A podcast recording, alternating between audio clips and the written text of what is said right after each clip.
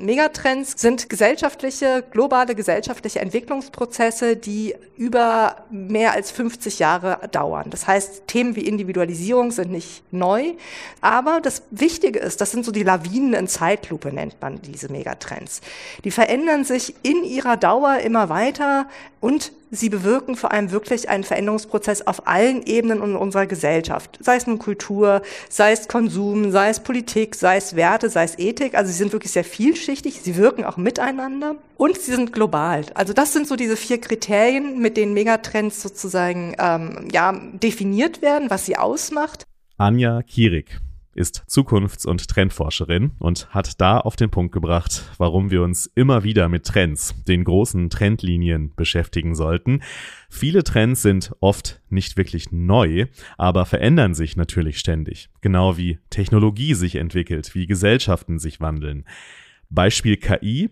Wir haben in der letzten Folge im vergangenen Jahr, Folge 100 im Dezember, über die Trends für 2023 gesprochen und klar war KI da Thema, aber dass das Thema durch Chat-GPT und KI-Bildgeneratoren dermaßen in diesem Jahr an Relevanz gewinnen würde, das war in der Form, meine ich zumindest, nicht so richtig absehbar.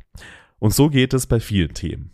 Wir wollen also auch heute mal wieder einen Blick auf wichtige Trends für die Medienbranche werfen, auch auf solche, die vielleicht nicht immer im Fokus stehen, zum Beispiel welche Rolle Sport als Trendtreiber für die Medien hat und warum man unbedingt auch das Thema Cybersicherheit als Trend begreifen sollte. Jetzt geht's los. This is Media Now, der Podcast der Medientage München.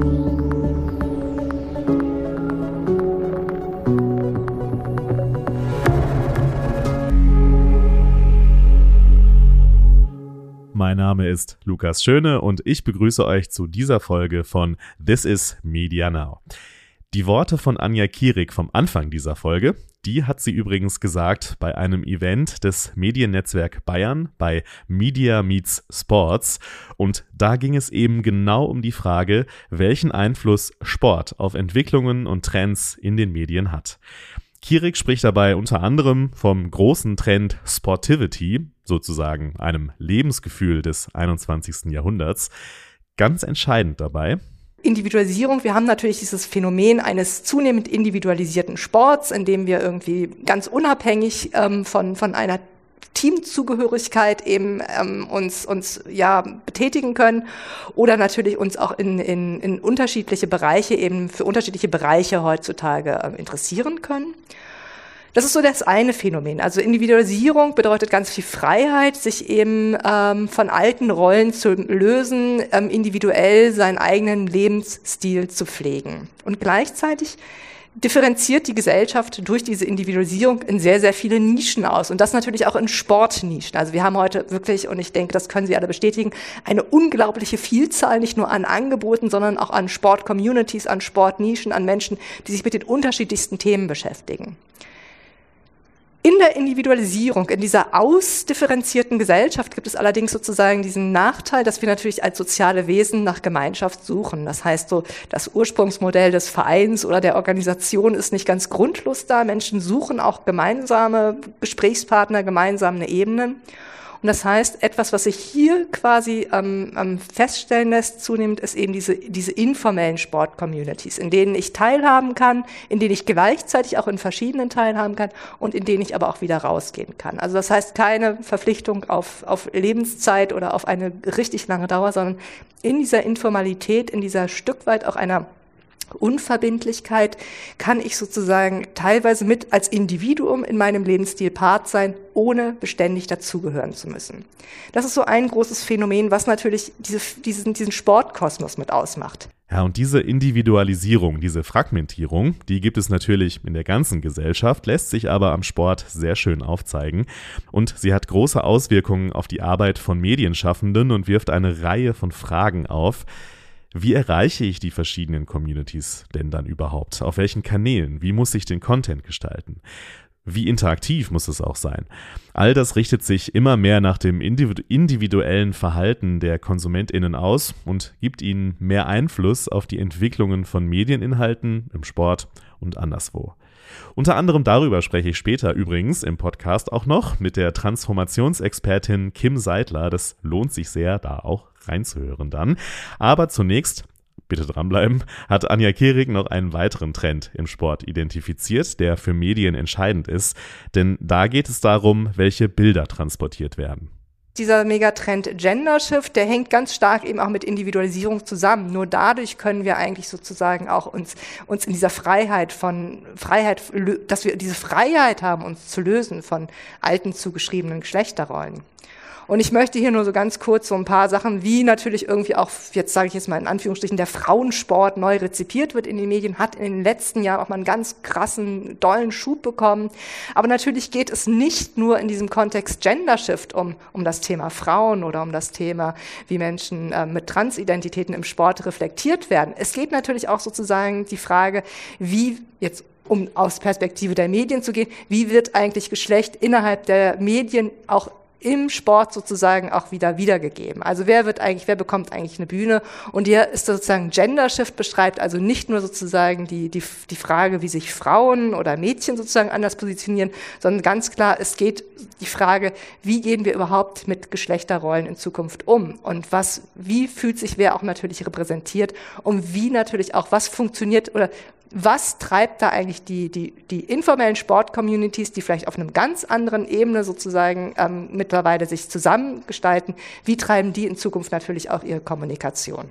Also ganz verschiedene Facetten, die das Thema hat. Und eine, die da an der Schnittstelle sich quasi bewegt, ist Julia Deisenberger, Beachvolleyballerin aus München, die nur zu gut weiß, wie schwer der Kampf um Aufmerksamkeit in dieser ganzen Gemengelage nach wie vor ist. Wir haben einen sehr, sehr engen Fankern. Äh, es gibt eine Fanbase. Äh, gerade in München ist auch eine wirklich große Beachvolleyball-Community.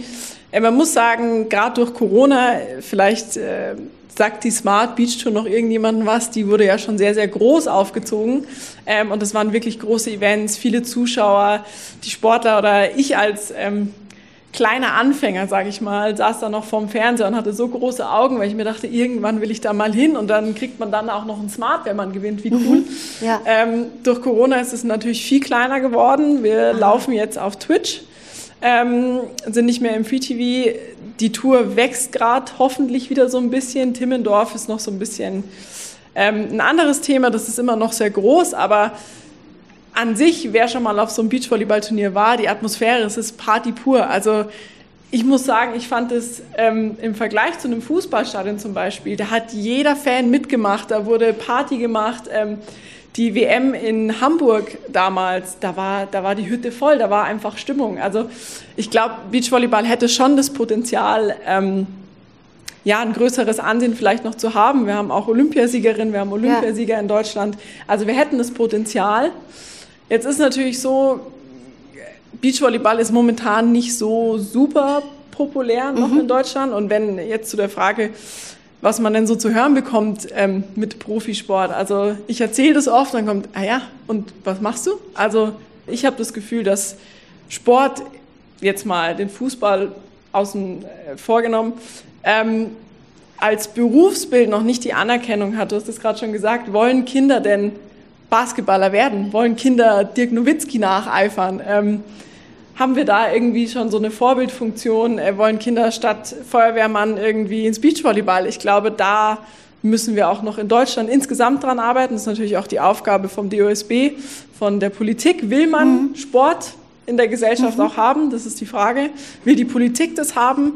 Ähm, aber ich glaube, wir müssen erstmal die Stellung in Deutschland vom Sport grundsätzlich vielleicht ein bisschen aufpolieren, ähm, bevor wir da sagen können, dass die Medien auch von ganz allein vielleicht draufkommen. Das waren so ein paar der gesellschaftlichen Trends, die sich auf das Verhältnis von Sport und Medien auswirken. Aber natürlich spielen auch technologische Entwicklungen und solche auf der Content-Seite da rein, die dann teilweise auch in Wechselwirkung zu den gesellschaftlichen Trends stehen. Denn die Frage ist, wenn sich Communities immer mehr aufteilen und fragmentieren, wie und auf welchen Kanälen sprechen wir die Leute dann an? Da ist der Sport oft eine ja, innovative Spielwiese, auf der viel ausprobiert wird. Das weiß Alexander Dechand auch sehr gut, Head of Content bei Thingspool TV, die für Magenta TV viel produzieren unter anderem. Dächerns Team hat im Rahmen der Fußball-WM in Katar einen Kanal eigenständig mit der Reaction Show für TikTok und Magenta TV bespielt. Die Community konnte dabei im Rahmen der besonderen WM-Berichterstattung mitgestalten und war stets eingebunden.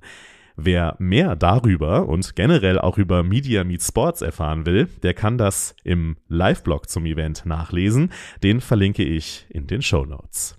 Und auch KI spielte natürlich eine Rolle. Das hat Alexander Dechand beim Media Meet Sports im Gespräch mit Moderatorin Ruth Hoffmann erklärt. Was jetzt nach und nach auch uns immer mehr betrifft, ist tatsächlich künstliche Intelligenz äh, in einem Kontext mit Live-Clipping. Können wir auch gleich drauf schauen. Also das ist einfach dieses, dieses Tool, das nicht, jetzt nicht nur wir verwenden, das heißt WSC, ähm, aber wir verwenden es jetzt sehr intensiv und lernen damit umzugehen, lernen auch mit der, mit der Maschine umzugehen. Da gibt es ähm, ja, so, eine, so eine Oberfläche dann, das ist jetzt ein Beispiel von, von den letzten Tagen.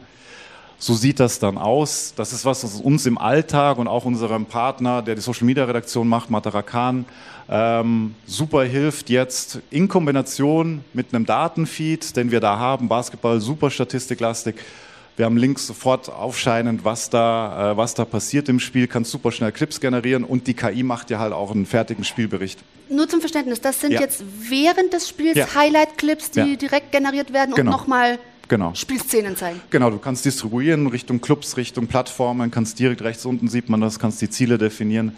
Ähm, das ist ein super spannendes Thema. Auch da muss man lernen, damit umzugehen, weil du halt so schnell wirst.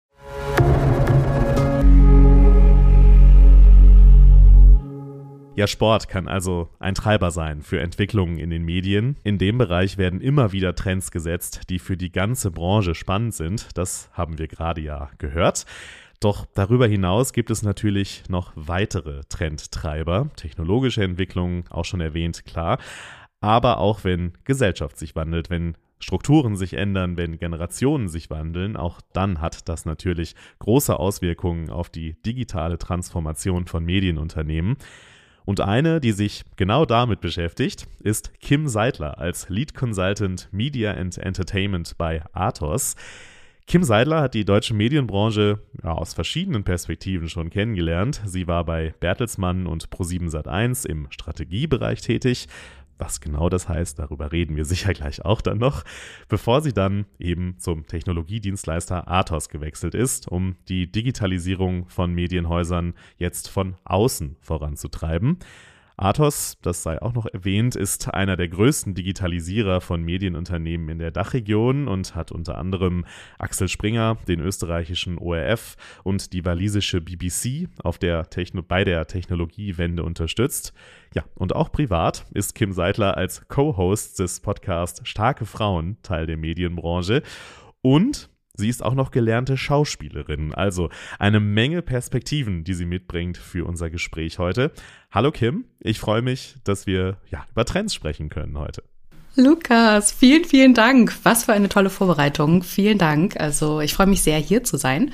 Und eine kurze Ergänzung. Ja. Ähm, aktuell splittet sich Athos in zwei mhm. Unternehmen. Ich werde oder bin im Unternehmen Eviden. Und Eviden äh, gehört zu Athos, hat einen Umsatz von 5 Milliarden Euro und deckt sechs Segmente ab, nämlich digitale Transformation, mhm. Smart Platforms, Cloud, Advanced Computing, digitale Sicherheit und Net Zero. Nur mal ganz kurz so zur Einordnung, Sehr gut. Ähm, zur Ergänzung. Und ja, ich freue mich auf deine Fragen. vielen Dank auf jeden Fall auch für die Ergänzung. Äh, ich glaube auch wichtig, um das äh, einzu einzuordnen. Wir werden auch gleich nochmal darüber sprechen, was so dann deine Aufgaben äh, bei diesen Feldern sind. Aber Zunächst möchte ich mal, ich habe ja gerade erwähnt schon, dass du Schauspielerin bist, ähm, ein bisschen über die Schiene versuchen einzusteigen. Ähm, als Schauspielerin braucht man ja gewisse Fähigkeiten, um ähm, sich vor der Kamera zu präsentieren, um Charaktere verkörpern zu können. Welche Fähigkeiten davon helfen denn in der Management-Ebene in den Medien weiter? Was willst du sagen?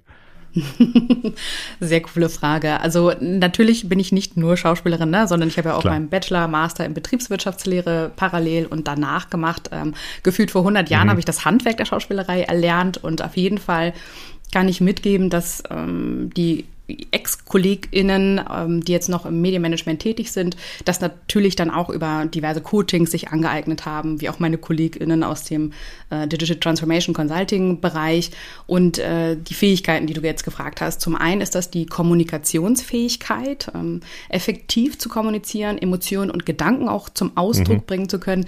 Ähm, und diese äh, Fähigkeit kann auf jeden Fall an der Management-Ebene helfen, äh, klar und prägnant zu kommunizieren, gerade im Bereich der digitalen Transformation oder auch jetzt im Zeitalter. Das hält ja schon etwas länger an. Dann haben wir zum Zweiten auch die Kreativität. Also Kreativität wird nicht nur genutzt, um jetzt Rollen zu erarbeiten, sondern auch Lösungen zu erarbeiten. Ich habe ein Problem und mit der Kreativität komme ich zur Lösungsfindung. Dritter Aspekt, Teamfähigkeit. Du musst als Schauspieler in ähm, teamfähig sein und ja, das ist auf der, in der Management-Ebene genauso relevant und wichtig. Dann die Präsentationsfähigkeiten, da brauche ich, glaube ich, nicht näher drauf mhm. eingehen. Und ein wichtiger Punkt, finde ich, ist auf jeden Fall Empathie und Feingefühl. Mm, du musst dich auch in, du musst in der Lage sein, dich in andere Perspektiven hinein zu versetzen und auch äh, Bedürfnisse und Wünsche nicht nur des Publikums, der Mitarbeitenden, sondern auch der Kundinnen, äh, Kundinnen zu verstehen und auch darauf reagieren zu können. Und ähm, letzter Punkt wäre Flexibilität. Also du lernst als Schauspieler, Schauspielerin durch Improvisation dich auf unerwartete Situationen einzustellen und auch diese anzunehmen und nicht zu blocken. Das ist so das allererste, was du im mhm. Improvisationsunterricht lernst. Perfekt übrigens für eine digitale Transformation natürlich auch. Jetzt hast du ja schon äh, verschiedene Eigenschaften genannt von äh, dem Beruf der Schauspielerin kommend. Wenn du es so auf einen Kern zu run runterbrechen müsstest. Also das ist ja oft auch ein bisschen hilfreich, um zu verstehen, woher kommt jemand und wenn, wenn du auch dann natürlich Firmen berätst oder, oder die Management-Ebene berätst, Medienschaffende berätst, ähm, dann hast du ja wahrscheinlich auch sowieso einen Kern, ähm, von dem du, von dem du ausgehst. Wenn du jetzt eine Eigenschaft dir rauspicken müsstest, wo du sagst, dies bei einer digitalen Transformation, gerade wenn wir auf die Medienbranche schauen, die zentrale Eigenschaft, welche wäre das?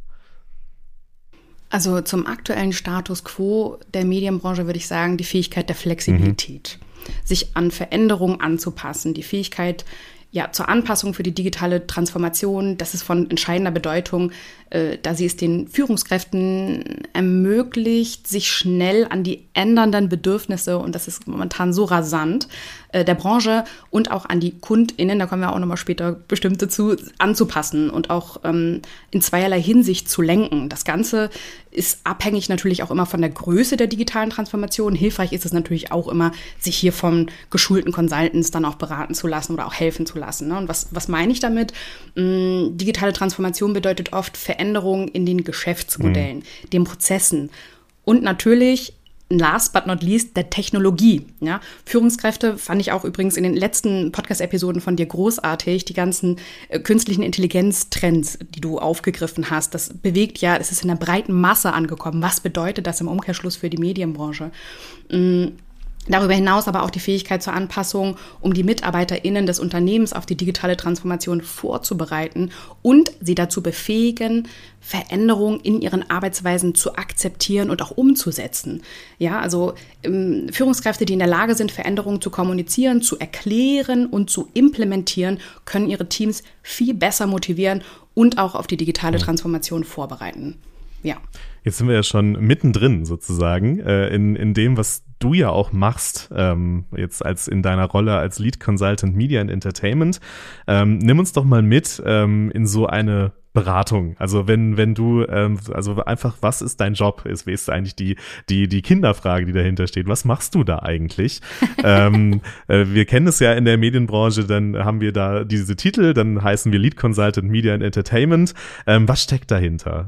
Ja, ich mache genau das, was ich mir dann auch gewünscht mhm. hatte, als Athos-Evi dann auf mich zugekommen ist und gesagt hat, wir suchen jemanden mit Medienexpertise, der die Brücke schlagen kann zwischen IT und Medienhäuser. Mhm. Und dann fand ich das erst ganz lustig, weil ich meinte, wieso? Ich habe doch gar keine Informatik studiert, wie kommt ihr denn auf mich? Mm, und ich bin total begeistert, was Athos und auch Evident anzubieten hat, nämlich alle Bereiche von Incubator as a Service. Also du hast eine Geschäftsidee als Medienschaffender, Schaffende und sagst, ähm, ich weiß aber gar nicht, ob ich die umsetzen kann und ich habe gar, gar nicht äh, die Entwickler am Start, um hier die Unterstützung zu bekommen. Das bieten wir genauso an. Also von, wir machen einen Design Thinking Sprint und dann rüber in ein Minimum Viable Product und rüber in die Geschäftsimplementierung. Ähm, aber nicht nur das, sondern, also das zahlt natürlich ein auf die äh, Effektivität, Effizienz und Risikominimierung. Ähm, ich berate aber genauso mit meinen Kollegen immer im Schulterschluss und Kolleginnen ähm, im, im Bereich IT-Security. Na, wir, wir sind ja ähm, Technologiepartner der Olympischen Spiele schon seit ewigen Jahren. Hackerangriffe, ich glaube, im sechs stelligen Bereich äh, pro Minute mhm. Äh, federführend. Das, da, da sind wir, glaube ich, ja wirklich an der, an der, an der Spitze, ähm, wenn es um die IT-Security angeht. Aber genauso auch die Wissensvermittlung. Ähm, wo kommt das, also wo, wo muss ich in Deutschland IT-SIG 2.0 eigentlich einordnen? Was passiert auf der EU-Ebene? Und da schlage ich tatsächlich die Brücke zwischen unseren Super-Experten äh, der, der Technologie, äh, hin zu den Entscheidern in der Medienbranche. Und da sitze ich sozusagen zwischen den beiden und vermittle. Mhm. Das ist so ein bisschen wie mh, mm, eine neue Sprache. Also ja, genau. also diese Vermittlungsfunktion ist, glaube ich, eine ganz wichtige. Also sowohl als zwischen Branchen, aber auch innerhalb von Unternehmen, ähm, so dass der, ich sag mal, der klassische Medienschaffende ähm, versteht, was der der IT-Mensch möchte und umgekehrt natürlich auch. Ähm, das ist, glaube ich, eine Fähigkeit, die die immer immer wichtiger wird auf den verschiedensten Ebenen innerhalb der Medienbranche. Und dabei hilft dir natürlich auch deine Erfahrung aus der Medienbranche. Ich habe ja vorhin äh, schon angesprochen, dass du bei Bertelsmann Bertelsmann und Pro7 Sat1 unter anderem tätig gewesen bist in der Vergangenheit. Ähm, was ist so dein Hintergrund? Was hast du, ähm, als du noch in den Medien selber wirklich bei klassischen Medienunternehmen gearbeitet hast, was waren da so, da so deine Aufgaben, damit äh, die HörerInnen das so ein bisschen einsortieren können, wo du herkommst? Na klar, sehr gern. Ähm, ich hatte, also ursprünglich hatte ich tatsächlich mich mal mit YouTube 2014 mhm. beschäftigt, mhm. äh, freiwillig, weil ich das total spannend fand. Uh, User-Generated Content ist genau das Konträre von dem linearen TV. Das heißt, äh, ich gebe vor, was der Konsument, die Konsumentin sieht, guckt und hört. Mm, und jetzt natürlich verstärkt durch Social Media der Wandel der KonsumentInnen ähm, und das äh, Miteinander jetzt mit dem Medienunternehmen. Und dann habe ich erstmal eine eigene Webserienproduktionsfirma gegründet und das äh, dort ausprobiert. Ähm, und dann habe ich am Ende, also berufsbegleitend, ich habe erstmal als Schauspielerin war ich tätig und dann habe ich berufsbegleitend ähm, BWL äh, mit Wirtschaftspsychologiestudium gemacht und bin dann während meines Masters erst, das ist äh, tragisch, aber ich bin erst während meines Masters auf die Konzerne aufmerksam mhm. geworden geworden. Ähm, bei ProSieben kannte ich als Sender, ja, ich kannte auch ne, Sat1 als Sender und RTL als Sender, aber ich habe die, die, die Matrix-Organisation dahinter nicht verstanden. Den Film Matrix kannte ich, aber hatte wenig mit der mhm. Matrix-Organisation zu tun und bin dann in die ähm, in ein Recruiting-Event von Bertelsmann reingekommen und hatte dann direkt ein Jobangebot bekommen für die rechte Hand, damals äh, der RTV Media Group mit Ulrich Buser und war seine rechte Hand. Und das hieß, ähm, die digitale Transformation vorantreiben. Das ist ein klassisches Printhaus, äh, ähm, Prozesse optimiert, aber äh, der Digitalbereich, der musste stark ähm, bearbeitet werden. Das heißt, ich habe mich erstmal mit der ganzen Startup-Szene beschäftigt. Was kann man Merger and Acquisition? Äh, ich habe ähm, Mitarbeiter, also so einen Innovationsprozess innerhalb der Bertelsmann Printing Group zusammen damals noch mit Niklas äh, Daritschuk aufgebaut, äh, der, der im Vorstand von der Bertelsmann Printing Group ähm, saß, mit den ganzen anderen äh, Unternehmen zusammen, die dann auch in UK und USA saßen. Das war so eigentlich mein, mein täglich Brot zusammen mit dem Geschäftsführer mhm. und äh, bin dann rübergewechselt zu ProSieben Sat 1 und habe habe dort genau das Gleiche letzten Endes gemacht, Prozesse optimiert, äh, Prozesse aufgesetzt, ähm, M&A-Analysen, Due Diligence und, äh, oh Gott, eine Business Unit aufgebaut. Weil dann gab's äh, den, was ich auch seit 2018 aber beobachtet hatte, der Podcast-Markt. Ja, wir sitzen hier gerade zusammen, machen einen Podcast und äh, bin dann zur Geschäftsführung gegangen und habe gesagt, so, der Markt ist reif, wir mhm. müssen da rein. Ich habe hier ähm, drei Revenue-Streams identifiziert und würde mich ganz gerne hier um dieses Thema hauptsächlich kümmern wollen. Und äh, ja, habe dann angefangen, mit den, mit den Audioplattformen, äh, die es hier im deutschen Markt gibt, zu verhandeln, äh, aber genauso auch Werbeintegration zu ähm, äh, zu normalisieren, beziehungsweise den Weg zu ebnen, aber auch genauso KünstlerInnen anzusprechen und zu sagen, hier, hast du nicht mal Lust, jetzt einen Podcast zu machen? Ähm, das und das wären die Konditionen. Und äh, ja, das war sozusagen mein täglich Brot. Und dann bin ich nochmal rübergewechselt zu RTL, habe da äh, genau das Gleiche auch weitergemacht und war als Schnittstellen, also das war die Tochterfirma von der ähm, Bertelsmann Content Alliance, der Zusammenschluss der unterschiedlichen Divisionen von Bertelsmann und hier dann immer geguckt, äh, wo gibt es Schnittmengen und äh, wie können wir zusammenarbeiten und eng, ja, also strategische Handlungsempfehlungen ausgearbeitet. Im, Im, Epizentrum der digitalen Transformation äh, bei zwei der größten deutschen Medienplayer, äh, das kann man, glaube ich, äh, auf jeden Fall so festhalten. Und da, da drängt sich ja quasi die Frage auf, äh, wenn man in zwei von dieser Flaggschiffe des, äh, der deutschen Medienlandschaft ja arbeitet ähm, und dann einfach diese Themen so vorantreibt und, und, und natürlich auch den Leuten sagen muss, das und das muss jetzt getan werden, damit wir zukunftsfähig bleiben. Ähm, was ist da so die größte Herausforderung bei dabei, die Leute mitzunehmen? Also es gibt ähm, eine eine Menge Do's and Don'ts mhm. letzten Endes. Ne? Also mm, wenn du jetzt, mm, wenn wir jetzt mit den Don'ts anfangen mhm. wollen, dann ist es auf jeden Fall, dass man die Kommunikation muss bei den Mitarbeiter, Mitarbeitenden ankommen. Also es muss eine ausreichende Kommunikation stattfinden. Äh, vermeide es, den Fokus nur auf die Technologie mhm. zu legen. Das können, davon können wir hier auf der anderen Seite ein Lied von singen, weil ähm, wenn die, die Benutzer, Benutzerinnen auf der anderen Seite nicht verstehen, wie die Technologie funktioniert, dann nützt dir die beste Technologie auch nichts. Ähm, vermeide es, die Bedenken und Sorgen der Mitarbeitenden in Bezug auf äh, die digitale Transformation zu ignorieren. Die meisten Menschen haben im Change Management Prozess, jetzt nenne ich mal so dieses Buzzword ja. Change Management, wirklich Angst. Angst, ihren ihren Job zu verlieren, Angst vor Veränderungen. Was bedeutet das für mich, für meine Zukunft? Ähm, und diese Ängste wirklich auch anzunehmen und zu besprechen und sich die Zeit dafür auch einzuräumen. Äh, dann natürlich Schulungen äh, müssen gemacht werden. Äh, eine Unternehmenskultur muss geschaffen werden, die Veränderung und Innovation auch zulässt. Mhm. wir kommen aus einer, der, der Historie, ähm, jetzt nicht zwingend aus den Bereichen, wo ich jetzt tätig war, aber eine Historie, die ja eher Top-Down-Entscheidungen vorgegeben hat. und dann auch zu sagen, so Bottom-up ist auch total in Ordnung, ein Miteinander ist ein, in Ordnung und auch eine gute Fehlerkultur. Gestaltungsspielraum für MitarbeiterInnen zulassen. Ähm, da habe ich jetzt so ein bisschen Do's und Don'ts äh, abgemixt. Ich hoffe, es war trotzdem, liebe ZuhörerInnen, klar genug. Ich glaube, es war verständlich, ja. viele okay. unserer HörerInnen beschäftigen sich ja durchaus auch mit den Themen und werden da das eine oder andere sicher auch wiedererkannt haben, ja. Genau, also das Unternehmen muss eine Atmosphäre schaffen, in der Veränderungen und Innovationen auf jeden Fall als positiv angesehen werden. Ne? Kreativität soll gefördert, sollte gefördert werden, Experimentierfreudigkeit, Bereitschaft, neue Ideen auszuprobieren. Ähm, wir hatten zum Beispiel auch in diesem Innovationsmanagement-Prozess, äh, den wir damals bei der RTV und auch bei, bei der Bertelsmann Printing Group aufgesetzt hatten, ähm, wirklich jeden einzelnen Mitarbeiter, jede einzelne Mitarbeiterin erstmal angesprochen, weil die das gar nicht gewohnt waren, dass die auch Ideen jetzt einreichen dürfen. Mhm. Und dann konnten wir uns erstmal vor Einreichung gar nicht äh, retten.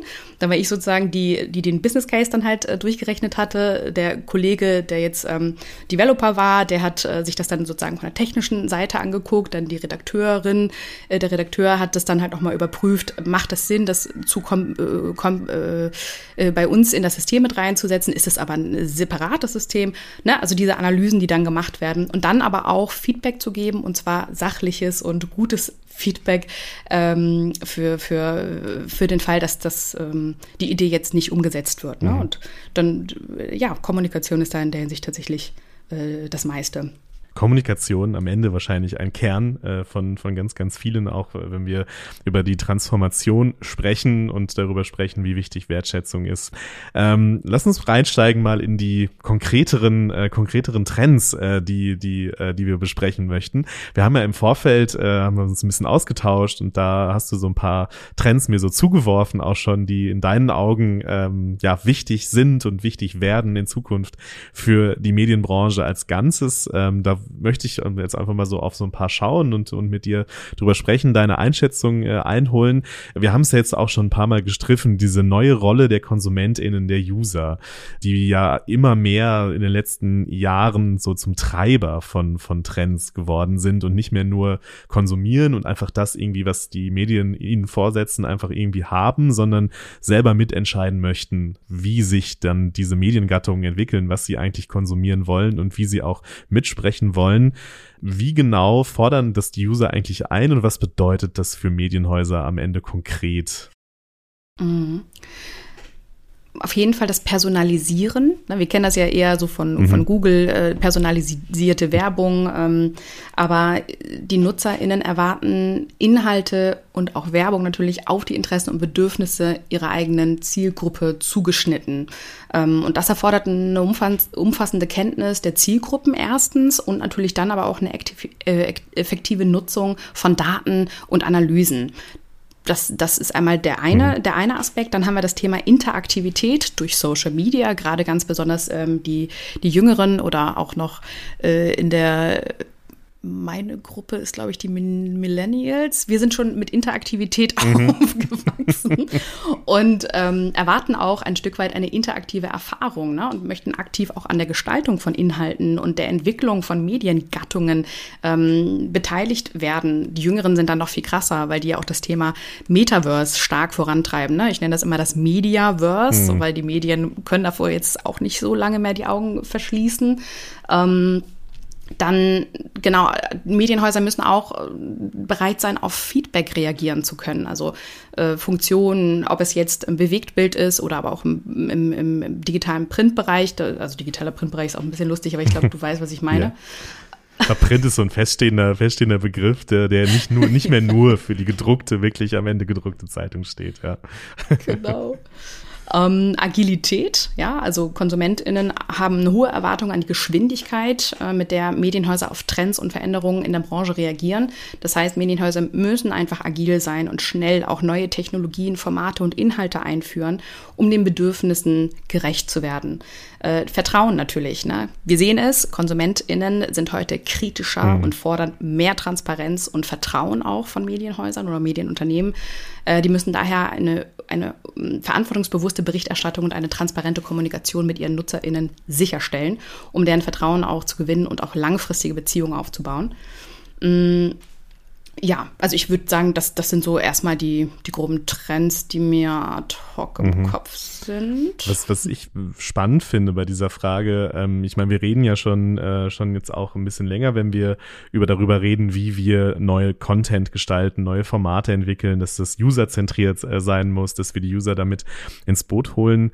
Ähm, was mich oft so ein bisschen umtreibt, wenn wir über diese, diese Themen sprechen, ist, mit welchen Usern sprechen wir denn? Was dahinter steckt, ist, wie umgehen wir denn die Gefahr, dass wir quasi die wenigen, die sich halt, also die, die Early Adopter, die wirklich dann auch immer natürlich laut und selbstbewusst äh, auftreten, die wissen, wie sie im Netz äh, kommunizieren, wie sie dann natürlich auch Dinge einfordern können, dass wir auch den Teil der KonsumentInnen äh, mitnehmen und mit ins Boot holen, die vielleicht noch, die noch nicht so weit sind. Wenn wir jetzt Stichwort Metaverse zum Beispiel, was ja eine Diskussion ist, die schon immer noch sehr von, von Expertinnen und Experten geführt wird, ähm, die, was noch gar nicht so krass durch die Gesellschaft an sich durchdrungen hat und viele wahrscheinlich noch nicht mal das Wort gehört haben.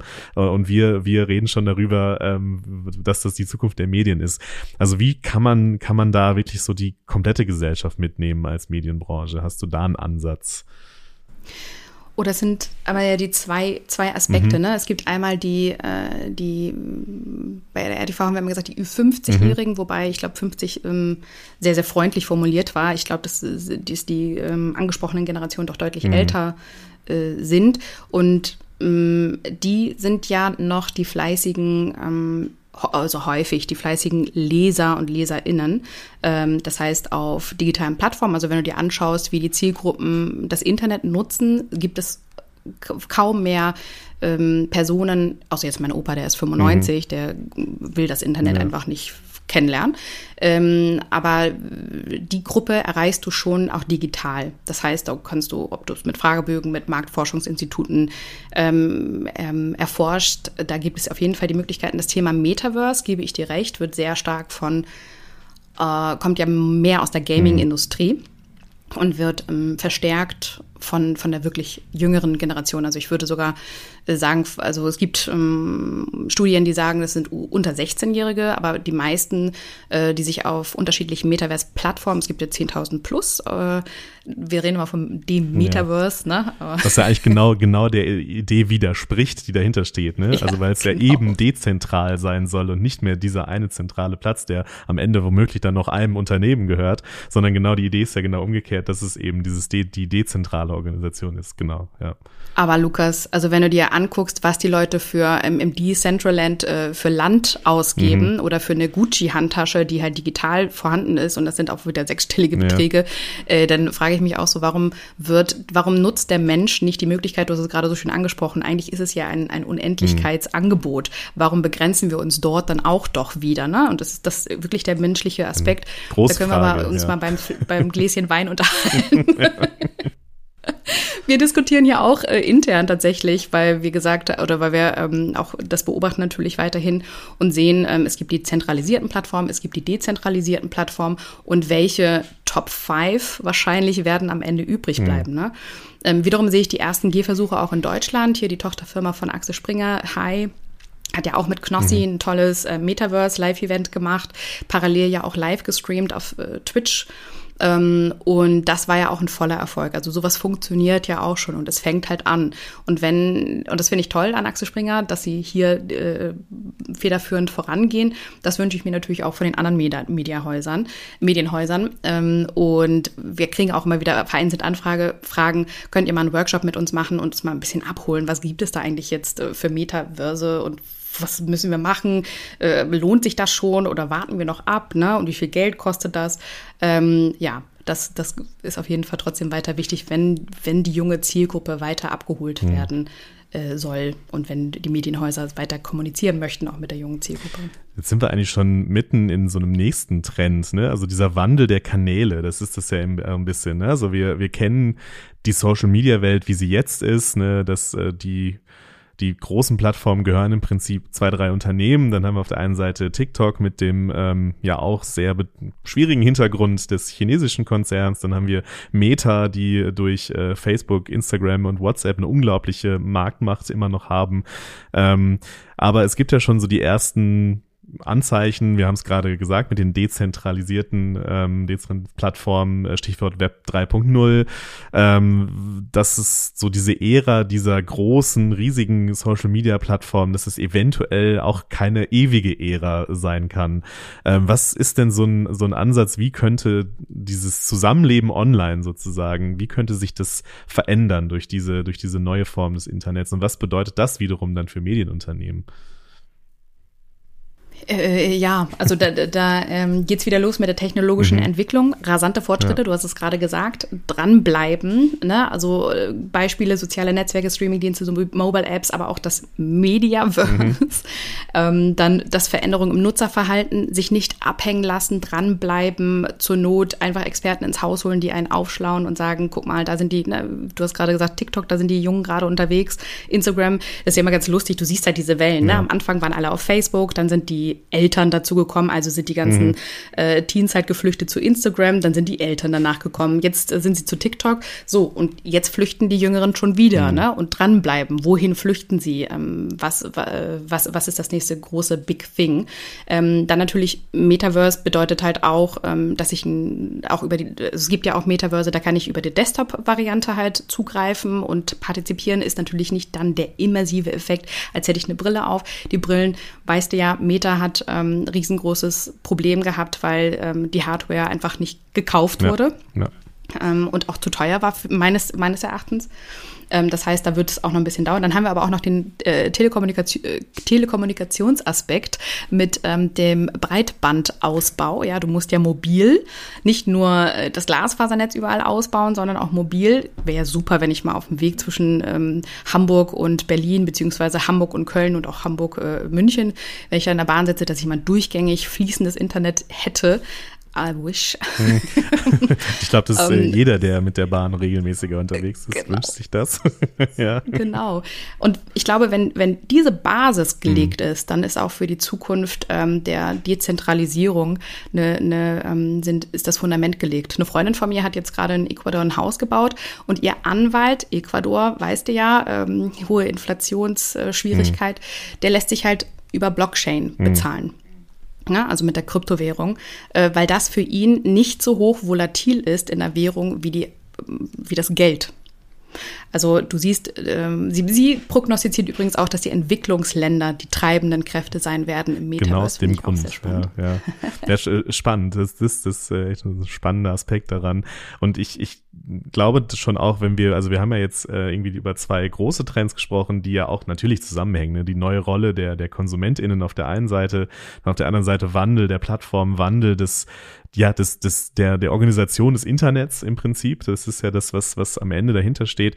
Und ich glaube, dass da auf jeden Fall ähm, das zwei Trends sind, die sich natürlich gegenseitig befruchten. Ne? Diese ich glaube, diese Sehnsucht, die viele inzwischen haben, äh, danach irgendwie, dass, dass ihnen ein Stück weit mehr Macht in Anführungszeichen im Netz zurückgegeben wird. Also dass es nicht mehr so ist, dass irgendwie da drei, vier Großunternehmen bestimmen, wie die Spielregeln sind im Netz, sondern dass man selber frei bestimmen will, welche Daten ich wohin gebe und was ich von mir preisgebe und so. Ich glaube, dass es eine große Sehnsucht ist, die so etwas wie ein Web 3.0 mit allem, was du gerade angesprochen hast, dahinter steckt, ähm, dass das, glaube ich, schon auf jeden Fall ähm, etwas ist, wo wir uns als Medienbranche frühzeitig mit beschäftigen müssen und zwar jetzt oder am besten schon gestern.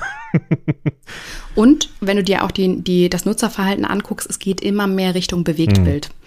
Das heißt auch, ähm, wir reden ja auch viel mit Publishern. Äh, erstmal haben wir natürlich auch noch ein Riesen-Issue, weil SAP ES4 Media ähm, 2030 abgestellt wird und die ganzen Printverlage stehen Kopf und haben sich ja auch zusammengeschlossen und wollen dagegen vorgehen. Mhm. Der Wandel aber auch in Bezug auf Nachhaltigkeit, ähm, Decarbonization, das ist so auch unser, äh, wo, wo wir extrem stark drin sind, ist auch ein riesengroßer Aspekt. Wie halten wir das plus 1,5 Grad auf? Ne? Momentan Deutschland verbraucht drei Welten mhm. auf einmal. Das, da müssen wir definitiv auch einen Wandel auch in den Medienhäusern natürlich stattfinden lassen und immer mehr Richtung Streaming-Plattformen. Jetzt wird der ein oder andere natürlich sagen, hey, aber da wird ja auch ordentlich Energie verbraucht. Ähm, ja, können wir auch mal noch darüber diskutieren. Meldet euch bei mir. Ein Aufruf, ja. ja genau. ähm, aber auch die, die Basics, ne? also mhm. Prozesse, Prozessautomatisierung innerhalb der Medienhäuser. Auch ein Grund, warum ich das total spannend fand, auf die andere Seite zu wechseln äh, als Technologie-Provider ähm, und Enabler, als Systemintegrator, weil du unfassbar viele manuelle Tätigkeiten hast, die du automatisieren mhm. kannst. Du kannst auch also, von bis und dann noch das Thema Cybersecurity, wenn ich mir angucke, ähm, wir hatten das bei Funke 2020, jetzt gerade ähm, in, der, in der Schweiz mhm. mit NZZ, die großen Angriffe, wo die Seiten einfach mal down waren. Die Angriffe werden nicht weniger, sondern ja auch verstärkt. Und ähm, auch da müssen sich die Medienhäuser einfach äh, wappnen und, und äh, sichern. Hm. Das finde ich ja ein, ein, sehr wichtiger, spannender äh, Aspekt auch dabei, wenn wir über Trends reden. dass ein Trend ja leider ist, ähm, dass, dass diese Angriffe mehr werden. Dass, äh, wir sehen im Moment, äh, was, was äh, natürlich auch aus Russland kommt, ne, die immer mehr ja den, den Westen kollektiv und äh, vor allem natürlich auch die freien Medien in diesem Westen kollektiv als Feind betrachten und dann natürlich natürlich ähm, die Cyberangriffe einfach ein wichtiges Instrument der Kriegsführung geworden sind in den letzten Jahrzehnten und mit den Möglichkeiten immer mehr werden. Ähm, und äh, auch ein Aspekt, den du im Vorfeld schon äh, geschickt hattest, dass das ähm, gerade wenn wir darüber reden, wenn Medienhäuser sich zusammenschließen, wenn sie sich konsolidieren, wenn mehrere Player quasi zusammenkommen. Wir haben es gesehen bei, bei RTL, also bei Bertelsmann, Gruner und Ja zum Beispiel, Pro7 Sat1, die Join jetzt komplett übernommen haben, ähm, dass das auch Sicherheitsrisiken birgt, hast du, ähm, hast du äh, gesagt. Was, was, was steckt dahinter? Warum ist das so?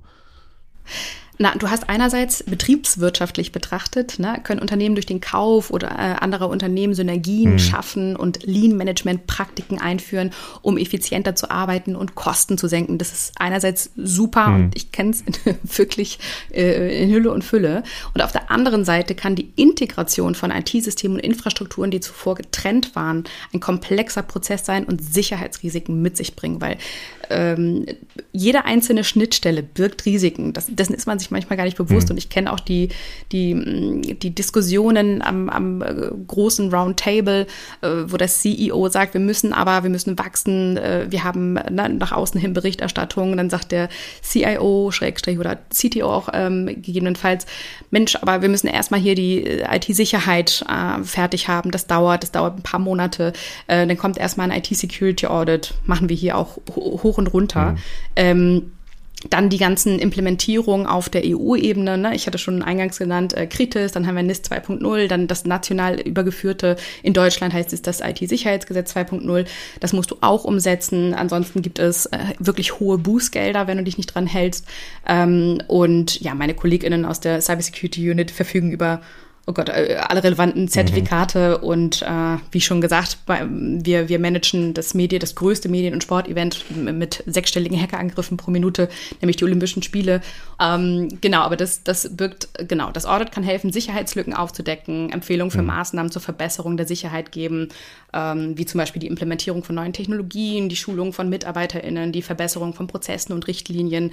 Ähm, ein ein äh, CIO von einem Medienhaus, der hatte letztens gerade erst zu mir gesagt, ja, also wenn auf LinkedIn mal wieder meine KollegInnen publizieren, wen sie alles im Team haben, mhm. die kriegen erstmal ähm, eine, eine hausinterne, nennt er das mal, ich sage jetzt mal ein Gänsefüßchen, Phishing-Attacke mit einem äh, mit einer Mail mit einem Fake Anhang und dann steht da ja und das war wieder eine Phishing Mail okay, bitte ja. nicht draufklicken. Ähm, und dann muss die Person erstmal wieder eine Schulung machen wie es funktioniert. Also ähm, all, all, das sind solche typischen Themen für für Sicherheitslücken und äh, so einen typischen IT Security Audit oder das was halt entstehen kann wenn man M&A äh, Zusammenschlüsse macht. Ich finde es ähm, wirklich schön, dass wir darüber sprechen heute, weil also ich habe manchmal das Gefühl, wenn wir in der Medienbranche über Trends sprechen, äh, wir sind ja nun mal eine Branche, die sehr begeisterungsfähig ist, äh, was äh, mhm. ja oft gut ist, manchmal aber auch so ein bisschen ins Gegenteil umschlägt, ne, wenn wir dann über über ähm, KI sprechen, was ja auch zu Recht äh, einen Hype ausgelöst hat in den in den letzten äh, letzten Wochen und Monaten. Äh, du hast ja auch angesprochen, wir haben hier im Podcast auch viel drüber gesprochen, auch vollkommen zu mhm. Recht, ähm, die vielen Möglichkeiten und natürlich auch Risiken ähm, Risiken besprochen. Aber äh, diese Themen, ne, also was was die Sicherheit angeht von Systemen und so weiter, dass das ja sich auch weiterentwickelt, dass es das auch ein Trend ist ist, ne, wie ich gerade angesprochen habe, dass es halt immer wichtiger wird, sich zu wappnen äh, gegen das, was äh, andere einem da an Unheil anrichten möchten. Ähm, das ist, glaube ich, was, was, was wir immer wieder auch ansprechen müssen und bei allem, und das klingt immer so ein bisschen nach, ja, das Graubrot in Anführungszeichen, ne, die Sicherheitssysteme aktuell zu halten und ist natürlich wenig kreativ am Ende, ähm, aber auch, ähm, also es ist halt so, so wichtig, das, äh, das irgendwie immer wieder ähm, ja, in die Köpfe zu bringen. Ja.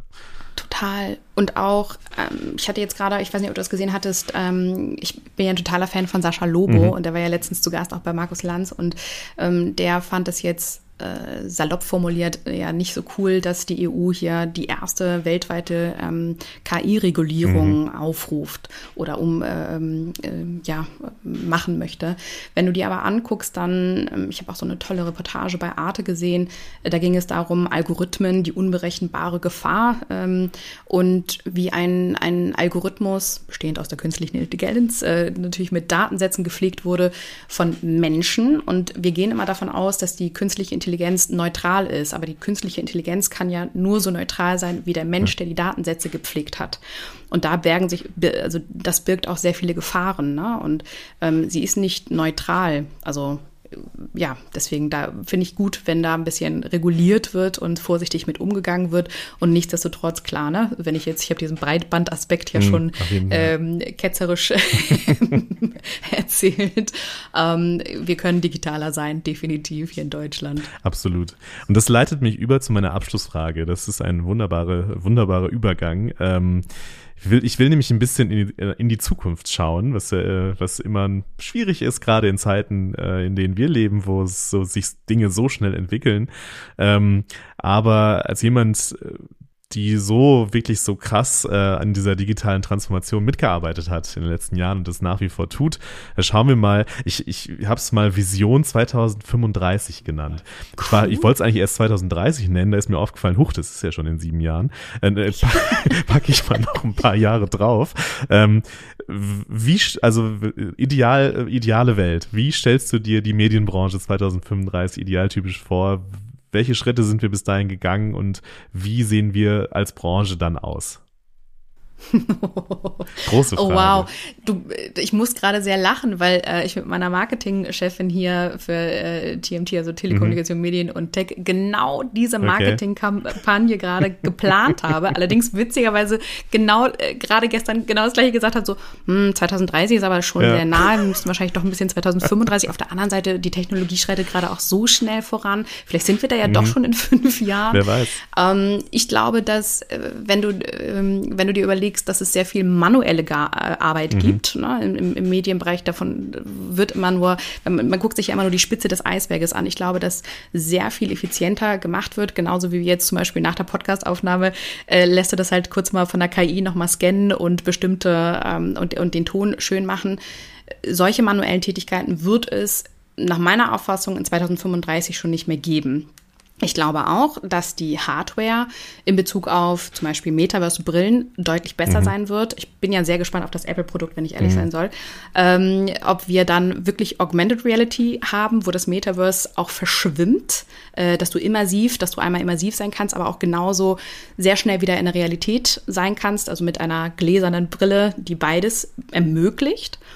Und ich glaube auch, dass das Thema ähm, bankenunabhängige Währung mhm. äh, in 2035 auch geklärt sein wird.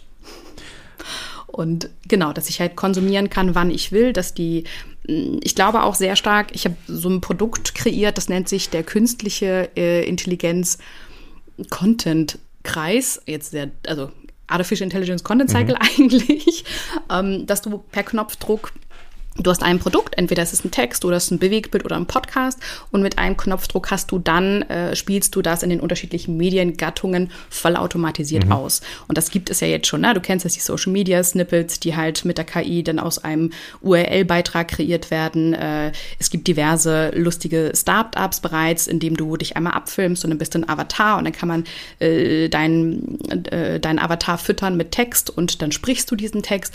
All das wird 2035 möglich möglich sein. Das heißt, äh, wir haben diesen Trend Kosten ähm, Kostendruck, wir haben auch Stardruck, weil wir sehen ja immer mehr, ähm, wie wir von außen mit neuen Streaming-Plattformen äh, bombardiert werden. Also der Wettkampf ist echt heftig. Die Frage und, der ähm, Talents natürlich Medien auch, der, der einfach der Mitarbeiter. Ne? Auch das ist ja, weil wenn wir über Automatisierung und Prozesse sprechen, ein Thema immer, dass äh, natürlich auch die Personallage immer ähm, schwieriger wird. Äh, Stichwort demografischer Wandel, auch das ja. Ne? Richtig, Am Anfang gerade gesagt, richtig. auch gesellschaftliche Entwicklung, unmittelbaren Einflüssen, das ist eine mit sehr großem, äh, wo dann wiederum sehr viel Chancen in der, in der Automatisierung stecken, ja. Total. Ich habe gerade auch von, von, ich liebe ja Reschke TV mhm. ähm, und Frau Reschke hat auch gerade das thematisiert vor, ich glaube, einer Woche. Letztes Jahr 1,9 Millionen freie Arbeitsstellen. Das ist jetzt allumfassend, nicht nur mhm. spezifisch auf die Medienbranche. Und durch die ganzen Babyboomer, die jetzt in Rente gehen, wird es einen riesen Gap ja. bis zu drei Millionen freie Arbeitsstellen geben. Deswegen brauchen wir auch die Automatisierung. Deswegen, äh, und äh, KI wird nie den investigativen Journalismus ersetzen können, sondern er wird supporten, er wird ich bin zum Beispiel jemand, ich habe, äh, ich glaube, du hast das sogar auch mal gesagt äh, in einem der, deiner Podcast-Episoden, äh, blankes Blatt Papier. Ich gucke drauf und ich habe echt Schwierigkeiten, was rauf zu äh, klatschen. Ne? Und dann äh, hole ich mir gern bei ChatGPT jetzt ähm, oder auch äh, Alternativunternehmen, äh, ähm, hole ich mir zwei, drei Gliederungsstichpunkte und here, here we go. Ja. Und ich kann es füllen. Ja. Also ich habe ja genug genug Stoff in meinem Kopf. Kann, ne? Aber kann ich, ich komplett mitgehen. Das äh, ist es äh, also inzwischen wirklich Arbeitsalltag geworden schon. Also das und das es spart einfach Zeit. Also es ist einfach, spart wirklich einfach Zeit und auch ein bisschen Nerven, wenn man, weil es nervt einen ja auch, ne, wenn man so vor so einem blanken Papier sitzt und denkt, ah, jetzt fällt mir nichts ein, jetzt weiß ich nicht, wie ich anfangen soll und wie ich es gliedern soll. Und äh, da ist das einfach eine super Hilfe und ich glaube auch für solche Arbeiten einfach sehr, sehr spannend im, im, im alltäglichen ja. Einsatz einfach, ja. Ja. Ich fand das ganz lustig. Kurzes Anekdötchen noch. Ich mhm. saß jetzt gerade äh, mit Microsoft zusammen, mm, die, mm, die ja auf jeden Fall hier ähm, mit, äh, mit OpenAI zusammengegangen ja. sind. Ne? Und dann haben sie auch gesagt, die drei größten Anwendungsfälle sind das Zusammenfassen mhm. bzw. das Extrahieren von Dokumenten, dann natürlich auch Chatbots und als dritter Anwendungsfall Fragen und Antworten. Mhm. Brainstorming. ja, ja, ja, ja, wirklich, genau. Ja, total. Ja, ähm, das war ein spannendes Gespräch. Ähm, wir könnten wahrscheinlich natürlich noch stundenlang äh, weitersprechen äh, darüber, wie die Medienbranche dann 2030 oder alternativ 2035 ähm, aussehen kann. Ähm, aber wir wollen es für heute mal äh, dabei bewenden lassen mit diesem Ritt durch die, die, ja, die großen Trends, die großen Treiber der Trends in der Medienbranche hin von den Konsumentinnen über die Sicherheitsfragen, die immer relevanter, immer wichtiger werden und immer schwieriger zu beantworten. Das ist ja leider auch Teil, Teil der Wahrheit. Aber da gibt's dann ExpertInnen wie euch dann, äh, die da auch unterstützen und, und helfen bei diesem ganz, ganz wichtigen Thema. Liebe Kim, vielen, vielen Dank für das Gespräch und äh, dass du dir Zeit genommen hast für unseren Podcast heute. Vielen, vielen Dank, dass du mich eingeladen hast. Dankeschön. Sehr gerne. This is Media Now, der Podcast der Medientage München.